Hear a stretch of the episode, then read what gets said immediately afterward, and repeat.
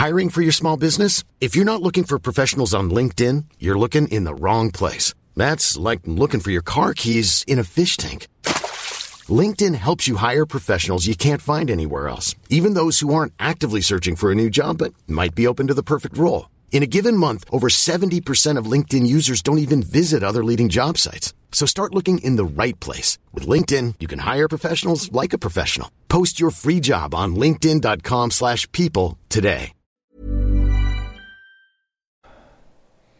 Bonjour à toutes et à tous et bienvenue dans ce Morning Moon. Nous sommes déjà mercredi, le milieu de la semaine, le 2 février. Il est 6h38 très exactement ce matin. J'espère que vous avez passé une bonne nuit et que vous êtes en forme pour affronter cette nouvelle journée, tout comme les marchés qui sont plutôt en forme, notamment sur les marchés traditionnels. Un petit peu moins bien, toujours un petit peu mou sur le marché des cryptos, mais euh, je veux dire, faut s'y attendre aussi. Il y a moins de volatilité, moins de gros flux, moins de pics de volatilité, d'accélération haussière ou même d'accélération baissière. C'est pas forcément négatif, mais c'est vrai qu'il va falloir un petit coup de rein pour pouvoir enrayer notamment toute cette dynamique baissière qui a amorcé depuis maintenant quelques semaines. Donc sur les marchés traditionnels, vous savez que cette semaine il y a quand même pas mal euh, de mouvements, notamment d'un point de vue macro, d'un point de vue micro. Concernant la partie macro, euh, visiblement il y a plusieurs banquiers centraux qui, sont, qui se sont exprimés dont le président de la Fed de Philadelphie, euh, en écartant l'idée d'une hausse de taux de 50 points de base euh, en mars. 50 points de base, ça veut dire quoi? Ça veut dire que c'est pas 25, c'est deux fois 25, donc ça veut dire une double hausse des taux mardi, euh, en mars, pardon. Cette, donc ça c'est plutôt, plutôt une bonne nouvelle pour les marchés puisque je vous rappelle qu'avec la suite du discours de Jérôme Powell la semaine dernière, le marché s'était dit bon au mois de mars s'il ne le fait pas maintenant, il va faire au mois de mars, il va accélérer le processus. Visiblement, si l'inflation devait rester à ce niveau actuel, c'est-à-dire que même si l'inflation ne devait pas monter ou même si l'inflation ne devait pas baisser, et eh ben a priori, il n'y a pas eu pour le moment de discussion autour d'une double baisse des taux directe au mois de mars. Donc ça, vous le savez, hein, moins de raffermissement monétaire, moins de resserrage de boulons au niveau des, banques centrales, et donc euh, les marchés plutôt apprécient, puisque ça veut dire que l'argent est pas forcément plus cher, qu'il y a toujours des liquidités, et donc ça, les actifs risqués apprécient plutôt pas mal. Concernant les publications d'entreprise cette semaine, il y a pas mal de choses. Vous le savez, Hop, je change un peu d'écran.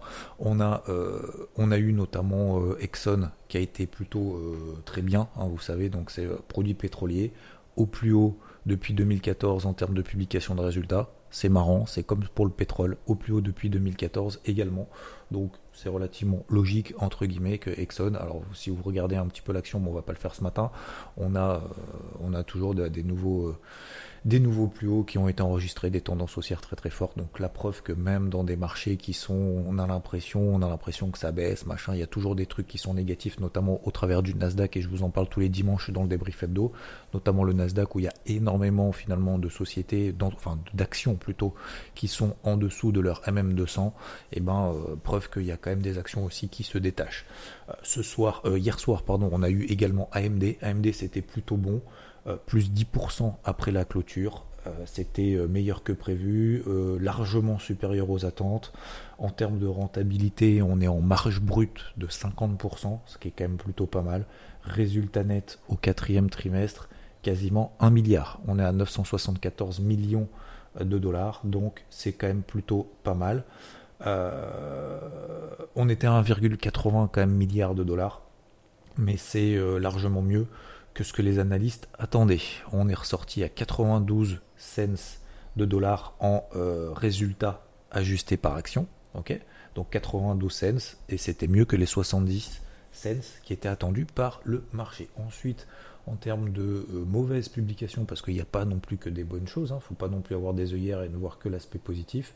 Il y a également PayPal, alors là c'était euh, catastrophique, euh, moins 17% après bourse, c'était largement inférieur aux attentes. Et enfin nous avons eu EA Electronic Arts, qui était supérieur aux attentes. On a eu... non, pardon, Electronic Arts, c'était euh, un peu moins bien que prévu, on est à moins 3%, bon bref, c'était plutôt à peu près en ligne. Euh, je voulais parler de Google, donc Alphabet, hein, la maison mère, Alphabet, c'est la maison mère de Google. Euh, supérieur aux attentes, plus 7% après les échanges concernant Google. Donc ça c'est plutôt euh, favorable à notamment toutes ces valeurs techno, etc., qui se rattrapent très très bien après une semaine dernière qui était quand même plutôt chaotique, on peut le dire, avec des ruptures de support contrairement aux autres indices. Donc globalement, les publications sont plutôt bonnes. Voilà, il y en a, il y a du très bon il y a du pas bon, et quand c'est pas bon, bah, le marché sanctionne direct parce qu'en fait, il va se réfugier vers des trucs qui vont beaucoup mieux. Ce soir, je vous rappelle qu'on a notamment Meta, donc Facebook, Qcom, Spotify, etc., etc. Et on a encore Amazon jeudi soir, Ford, Snap, Pinterest, euh, Activision, Blizzard, euh, Merck. Donc on aura encore pas mal de publications, Shell également, euh, pas mal de publications encore tout au long de la semaine concernant ce qu'on attend aujourd'hui, 14h15, je rappelle, c'est l'ADP. Euh, dans la logique de bad news is good news, on a si l'ADP devait ressortir moins bon prévu, ça alimenterait le fait que les marchés anticipent le fait que la Fed, justement, au mois de mars, ne va pas double remonter ses taux, si je puis me permettre l'expression. Donc, euh, donc ce serait plutôt favorable pour le marché. De la même manière que vendredi, on a bien évidemment le NFP, ça sera beaucoup plus important que l'ADP.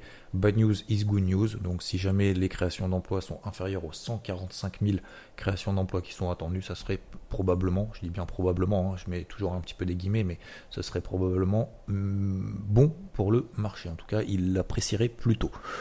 Ce sera surtout demain. On aura un gros rendez-vous à partir de 14h30 de Christine Lagarde, présidente de la Banque Centrale Européenne, et également 16h demain le PMI. Donc ça, ça devrait aussi faire pas mal bouger les marchés. Voilà, on a fait le tour là-dessus. Concernant les marchés dans, son, dans leur ensemble, on est toujours dans les mêmes dispositions, à quelque chose près. Le CAC toujours dans un euh, canal ascendant avec une tendance haussière qui est préservée au-dessus des 7100. On a le DAX qui euh, au milieu de ce range, donc ça devient un petit peu plus délicat d'acheter, de vendre parce qu'on est pile poil au milieu d'un gros range. Euh, je vous rappelle dans lequel on privilégiait plutôt les achats proches des 15 000, hein, comme tout au long de l'année 2021, 2021, oui on est déjà en 2022. Donc là, on arrive proche des moyennes mobiles 20-50 jours. C'est vrai que ça devient un petit peu plus délicat, un petit peu plus touchy. C'est pour ça qu'il faut agir, même qu'on a l'impression que c'est la panique, sur des grosses zones clés, parce qu'après, ça devient un petit peu plus délicat. Et si jamais, c'est pour ça qu'il faut faire toujours travail en amont, de se dire, si jamais ça tient, si jamais ça relance, si jamais on revient direct au milieu de range, qu'est-ce que je ferai à ce moment-là? Bon, est-ce que c'est pas mieux de prendre le risque en bas plutôt que d'essayer de prendre le risque au milieu? Voilà, là ça devient un petit peu plus délicat. Pour autant, et comme j'ai expliqué notamment au travers du carnet de bord si vous l'avez euh, en début de semaine. Donc j'ai indiqué notamment tant qu'on reste au-dessus des 14 400 attention de ne pas se mettre en face d'un flux parce que euh, le billet acheteur donc le billet acheteur reste privilégié tant qu'on reste au-dessus des 14 400 les zones de vente elles sont un petit peu plus hautes c'est notamment les 15 800 effectivement bah, si on se met sur des unités temps horaires on pourra regarder effectivement la moyenne mobile notamment 20 périodes d'accord? La MM20 H1 et ensuite la MM20, la MM50 H1 qui sont des points de repère justement de cette dynamique haussière tant qu'on ne repasse pas sous les 14 000. Alors j'ai dit 15 400 en début de semaine parce que j'avais pas forcément, euh, voilà, je savais pas forcément qu'on allait direct à 14 008, 14 007, 14 008 en trois jours, mais euh, globalement on peut relever ce niveau d'invalidation au fur et à mesure, puisqu'en horaire, tant qu'on reste au-dessus de la MM50 horaire, donc le point de repère pour moi c'est la MM50 horaire, et c'est également fait tous les plus hauts qu'on avait fait la semaine dernière. La, semaine dernière on avait échoué à plusieurs reprises, c'est l'équivalent des 14 400 sur le Nasdaq, des 15, 500, d'accord, à peu près à la louche, c'était cette zone de repère. Donc cette précédente zone de résistance peut faire office de support, et dans un second temps on a également cette indication dynamique qui est la MM50 horaire, tant qu'on reste là au-dessus Attention à ne pas essayer de chercher le point haut sur euh, des unités temps très courtes. Même si euh, hier j'ai travaillé notamment short des indices, notamment américains, comme vous le savez, notamment au travers du Joe Jones. Pourquoi? Parce qu'on arrivait sur des zones clés, parce qu'on avait commencé à travailler, euh, à réaliser notamment ce qu'on appelle des breakouts baissiers, ici une fois, ici, et une seconde fois très rapidement ici. Et encore, cette seconde fois n'est pas à prendre en considération. Pourquoi? Parce que comme je l'avais expliqué notamment par notification, euh, tant qu'on restait au-dessus de la mèche précédente, de la bougie précédente, c'est-à-dire des 34 960, il n'y avait pas matière pour le moment à s'exciter, notamment de travailler short. Là, on a eu une première indication horaire, ça a pris 100 points, on a fait la MM20 horaire, 100 points derrière, on a invalidé, Ensuite, derrière, il fallait absolument repasser en dessous des précédents plus là pour valider. Ça l'a fait notamment sur deux indices que sont le SP500 et surtout le Nasdaq. Le Nasdaq est passé justement en dessous de ses précédents, de, l'équivalent en fait de ses plus bas de cette mèche sur le Dow Jones qui était à peu près autour des 14 860. Derrière, bim, il a perdu 100 points, un petit peu plus, et on l'a euh, reconquis tout ça, et on a retravaillé ensuite. Euh, le marché a travaillé à l'achat. Donc c'est vrai que c'est un petit peu délicat de se placer en fait dans le, dans le sens finalement du flux parce qu'il n'y a absolument quasiment aucun repli, ça part en ligne droite. C'est pour ça que j'ai appelé en fait le titre un peu de ce, morning mood de ce matin, euh, short squeeze. Parce qu'en fait, j'ai l'impression qu'on est plus en mode short squeeze en se disant, putain, on est en train de tout péter, euh, vite, il faut, il faut vendre, etc., etc., parce qu'en fait, on est en train de tout arracher et ça va s'effondrer. et du coup, tout de suite, dès que le marché s'est racheté, on a l'impression que tous les shorts en fait sont en train de se racheter au fur et à mesure, et du coup, ça alimente ce, cette, cette, accélération et ce flux haussier. Donc globalement, la priorité déjà, c'est d'éviter de se mettre contre ce flux. En tout cas, si on le fait, c'est vraiment par épisode sur des unités de temps horaires, mais vraiment très très courtes. C'est vrai qu'acheter sur repli, bah, dans la mesure où il n'y en a pas et on est perché tout en haut, en tout cas en horaire, que ce soit sur le DAX ou que ce soit sur d'autres indices, hein, peu importe, hein, je prends même le SP500 par exemple, oui effectivement on est par exemple sur le SP500 sur une zone de résistance autour de cette zone des 4550 qui correspond d'ailleurs par ailleurs, on en a parlé hier soir, un niveau de retracement de 50% de toute cette baisse ici, mais pour le moment cette zone de résistance ne provoque pas de réaction. Donc je ne vais pas anticiper le fait que ce soit le point haut. Je préfère, encore une fois, et je l'ai répété hier et avant-hier, je préfère me tromper dans l'optimisme que d'avoir raison dans le pessimisme. Donc, pour le moment, euh, même si cette zone devrait, je dis bien devrait, mais là pour le moment c'est pas le cas, hein, euh, devrait provoquer une réaction technique, pour le moment ce n'est pas le cas. Donc si on travaille short, c'est uniquement pour moi, en tout cas me concernant, et ça n'engage que moi, et encore une fois, tout ce que je présente ici, c'est pas forcément du conseil ou quoi que ce soit, mais euh, c'est pas du conseil, mais euh, si on se place sur des unités de temps, notamment horaires, une unité de temps en dessous du délit, il nous faut quand même des grosses réactions, parce que là, on est dans un rouleau compresseur, et on connaît à quel point le rouleau compresseur des indices américains est assez impressionnant. Donc euh, voilà pour moi, je vais attendre en fait s'il y a des réactions, des premières réactions négatives, j'hésiterai pas à prendre un petit short éventuellement euh, avec une invalidation très très claire, très rapide, il faudra que ça parte tout de suite. Euh, en attendant, c'est vrai qu'acheter là maintenant, bah, on est sur la touche. Soit on a payé tout en bas parce que c'était les grosses zones, on tient la position et on vise les hauts de range. On est parti en vacances et puis on attend deux semaines en espérant qu'on aille sur les hauts de range, hein, sur des nouveaux records historiques. Je vous rappelle que la tendance précédente reste toujours haussière. Euh, soit maintenant, en fait, on est un petit peu coincé. En fait, on est coincé entre le fait on attend un repli pour pouvoir acheter notamment sur cette MM20 horaire. Par exemple, je suis ici sur le SP500, sur cette MM20 horaire ou sur cette MM50 horaire. Mais tant qu'on n'enfonce pas ces niveaux et tant qu'on s'installe pas là en dessous, le flux reste haussier. Voilà tant pis, tant pis si on n'est pas dedans, tant pis si on loupe le point haut, euh, mais euh, je pense qu'il faut avoir un petit peu de prise de recul. Euh, le gros en fait du travail est passé. maintenant, on a quand même pas mal d'échéances, comme on l'a vu tout à l'heure, que ce soit au terme des publications d'entreprise, mais également BCE et NFP. Même si je pense que la BCE, il va rien se passer, elle va rien annoncer, le NFP, ça peut provoquer quand même quelque chose. C'est-à-dire que si on a parlé du fait que bad news is good news, par contre, good news, is bad news. Ça veut dire que si le NFP est vraiment très très bon vendredi, le marché va se dire bon ok, bah, l'emploi c'est bon, on est au taquet aux États-Unis, c'est le plein emploi. Bon, euh, il va y avoir de l'inflation, il va y avoir la croissance de ouf, donc on anticipe, on price le fait qu'en mars, même s'il a dit que c'était pas le cas au mois de mars, enfin il n'a pas dit que ça serait pas le cas, hein, euh, Jérôme Powell. Il a dit peut-être que je le ferai, enfin en tout cas j'en sais rien pour le moment. Donc j'ai pas dit non, j'ai pas dit oui. Si le NFP est très très bon, le marché risque effectivement de pricer hausse des taux. Hausse des taux, attention, hein, ça ne veut pas dire crash du marché, hein. ça veut simplement dire remontée du dollar, repli des actifs risqués à court terme, et donc en gros qu'on va se taper un gros range comme ça quand même pendant plusieurs semaines, au moins jusqu'au février, peut-être même jusqu'à la fin du mois de mars. En tout cas, on va être comme ça dans une espèce de lessieuse à court terme à droite et à gauche. Donc vous voyez que les mouvements là sont très violents. Le SP500 nous a fait déjà des mouvements de vives accélérations haussières, notamment entre le mois d'octobre et le mois de novembre, vous regarderez. Entre le mois d'octobre et le mois de novembre, c'est parti en ligne droite. Avant, effectivement, ça solide rapidement, mais globalement, attention, lorsque les, indices américains ont décidé quelque chose, euh, ils l'ont décidé jusqu'au bout. Ensuite, euh, qu'est-ce qu'on a? Donc le dollar américain qui, malgré le fait que, a priori, la Fed va être va resserrer les boulons, vous voyez que le dollar est quand même en train de se replier. Me concernant, j'ai pris un petit short sur l'euro contre le dollar parce qu'on avait une première réaction, notamment en données horaires.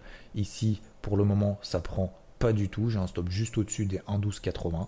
Euh, pour le moment, ça prend pas. C'est pas grave. Je prendrai ma perte si tel devait être le cas. Je rappelle qu'on est toujours dans une dynamique baissière et que mon plan c'était plutôt de vendre l'euro contre le dollar autour des 1,1260. Euh, proche du milieu d'un range daily. La tendance est toujours baissière depuis 9 mois. Euh, pour le moment, ça prend pas, c'est pas grave. Concernant le silver, premier objectif atteint sur les 22,77. On a eu une première réaction sur cette fameuse zone que je travaille depuis maintenant 3 mois entre 22 et 22,40. on a eu une première réaction pour le moment à très court terme. Pour le moment, ça prend pas. Je rappelle que ça dépendra de la BCE, ça dépendra du NFP, en tout cas pour cette fin de semaine. Pour autant, on ne va pas attendre systématiquement qu'il se passe des choses d'un point de vue macro et d'un point de vue micro pour pouvoir agir sur le marché, parce que sinon c'est trop tard. Si on attend des confirmations de confirmation de confirmation, on paye en fait le silver, on payera le silver éventuellement sur les 26, parce que là on aura même vraiment la confirmation que ça sera une tendance haussière. Mais ce qui est important, c'est de bien prendre en considération que jusqu'à ces échéances, je pense qu'il faut travailler le marché, c'est comme ça que je vais le faire. Je vais travailler en fait sur des unités de temps courtes, sur de l'horaire. Je pense que ça sert à rien de, faire des plans sur la comète à droite et à gauche. Je pense qu'il faut rester sur l'unité de temps qu'on travaille. Si on travaille sur du H4 parce qu'on a privilégié des signaux haussiers, notamment sur le silver, depuis qu'on arrive sur cette zone des 22-40, il faut rester sur cette unité de temps. Il ne faut pas partir sur des considérations trop, euh, trop euphoriques, trop ambitieuses ou trop pessimistes à l'inverse. Je pense qu'il faut rester dans cette dynamique-là et pas aller forcément chercher plus loin. Voilà, encore une fois, c'est plutôt raisonner en horaire, c'est tout, et pas trop se poser de questions à droite et à gauche pour le moment. Parce que les conclusions, euh, pour le moment, hormis le fait qu'on soit dans des gros ranges en fait de partout, hein, sur l'eurodoll, euh, vous l'avez vu, hein, sur l'eurodoll, on est finalement dans un, on a réintégré le range dans lequel on est depuis quand même trois mois.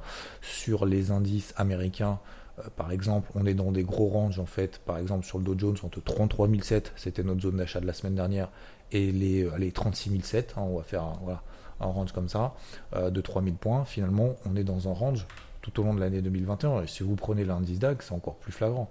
Euh, le DAX, entre 15 000 et 16 000, on est dans un gros range. Donc finalement, bah, pour le moment, il n'y a pas de, il n'y a pas de, effectivement, après le, quelqu'un le dit dans le chat, après le bull trap, le bear trap, c'est exactement ça en fait, une espèce de short squeeze. On a fait un espèce de bear trap. Alors bear trap, ça dépend sur quels indices, parce que le Nasdaq effectivement euh, a pété un support et puis derrière en fait on a tout réintégré sur les 14 400.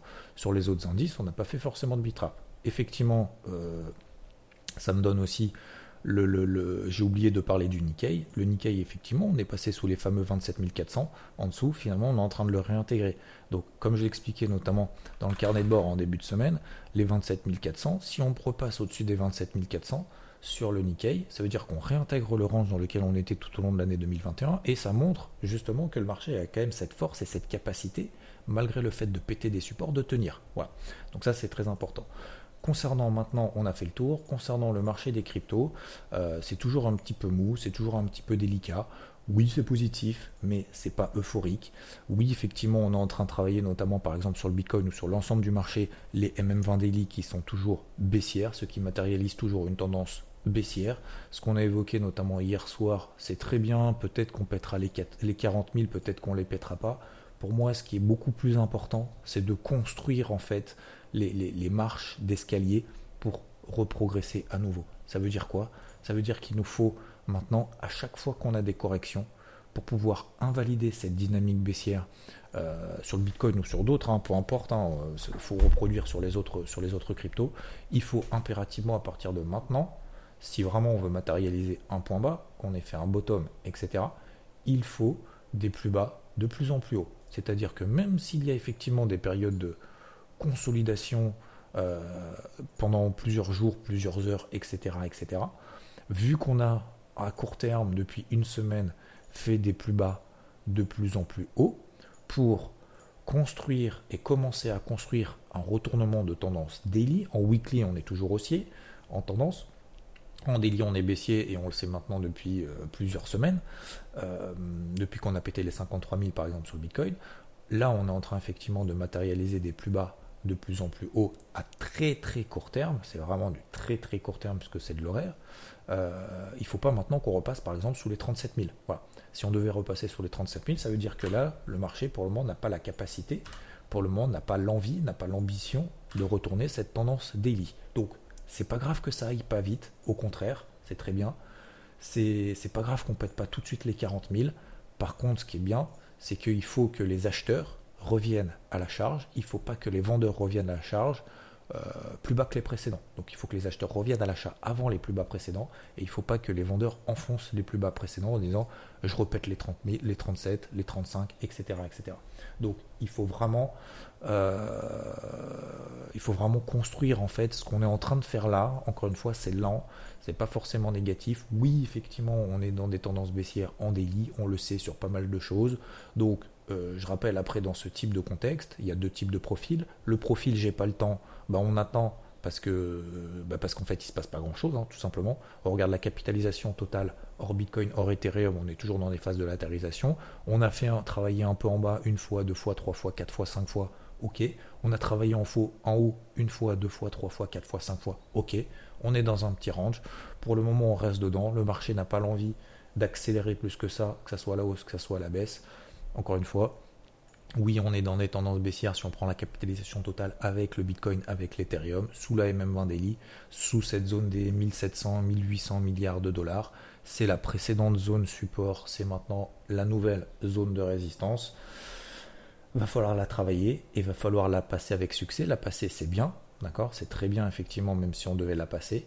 Mais il faut surtout, même si on devait la passer, c'est pour ça que je m'emballerai même pas à ce moment-là, euh, il faudra surtout après s'installer au-dessus. Il faudra pas la s'installer, ça veut dire rester pendant plusieurs jours, valider le fait que cette précédente zone support, cette nouvelle zone de résistance devient un nouveau zone de support, et donc derrière qu'on peut ensuite construire des tendances daily haussières un petit peu à droite à gauche, et ce sera je vais pas dire plus simple, mais ce sera euh, plus, euh, plus, ouais, plus, plus facile, notamment plus, euh, plus, constructif pour travailler notamment sur du swing. Là pour le moment, donc ça c'est la partie, je disais, la première option c'est bah, patienter si on n'a si pas le temps, si on ne peut pas faire des allers-retours à droite et à gauche. La deuxième option, c'est aller très très vite. On peut pas, on peut pas se permettre d'être entre les deux. On peut pas se dire j'attends en daily peut-être que en fait si ça pète, si ça pète pas machin. On peut pas. On peut pas parce que euh, si on attend des confirmations, notamment en daily, en fait c'est trop tard. C'est le point haut. Si on attend des, des, confirmations, même si vous êtes baissier, peu importe sur le marché des cryptos, si on attend des confirmations baissières au moment où on a le déclenchement daily, c'est limite trop tard déjà. Donc c'est pour ça qu'il faut agir soit vraiment sur des unités de temps court, c'est-à-dire sur de l'horaire, en disant bah voilà, euh, j'essaye de travailler euh, le flux du moment, ce qui part là très rapidement euh, ce matin. On a par exemple, je sais rien, ce matin on a du voilà Néo très rapidement, mais, même Néo en daily, vous prenez Néo, alors c'est l'une de celles qui s'est fait massacrer. Il faut travailler que en horaire. Et en horaire, ça veut dire qu'il faut travailler sur des, des, des pourcentages relativement faibles. Alors 7-8%, vous allez me dire c'est beaucoup, mais on n'achète jamais en bas, on n'achète jamais en haut, donc on essaye d'attraper une partie du moment. Donc il faut, travailler sur du 3-4% maximum. On ne peut pas forcément travailler plus, avec éventuellement de la chance, entre guillemets. et euh, eh ben, euh, eh ben, entre guillemets, on peut pas, en fait, on peut pas travailler sur des unités, des, des pourcentages d'objectifs plus longs. Voilà. Donc Soit on est très très actif sur des unités très très courtes, soit il faut être patient parce que pour le moment en fait la situation est strictement la même sur le marché des cryptos. Effectivement, on me fait remarquer que l'audio est relativement long ce matin. Je m'en excuse pour celles et ceux qui sont en voiture et dont le trajet est supérieur à 20 minutes. Merci en tout cas de votre attention. Vous pouvez doubler la vitesse d'ailleurs si vous êtes euh, sur euh, les différents podcasts. Merci en tout cas de votre attention. Je vous souhaite une très bonne journée. Je vous dis à plus. Ciao. A lot can happen in three years, like a chatbot may be your new best friend. But what won't change? Needing health insurance. United Healthcare Tri Term Medical Plans, underwritten by Golden Rule Insurance Company, offer flexible, budget friendly coverage that lasts nearly three years in some states. Learn more at uh1.com.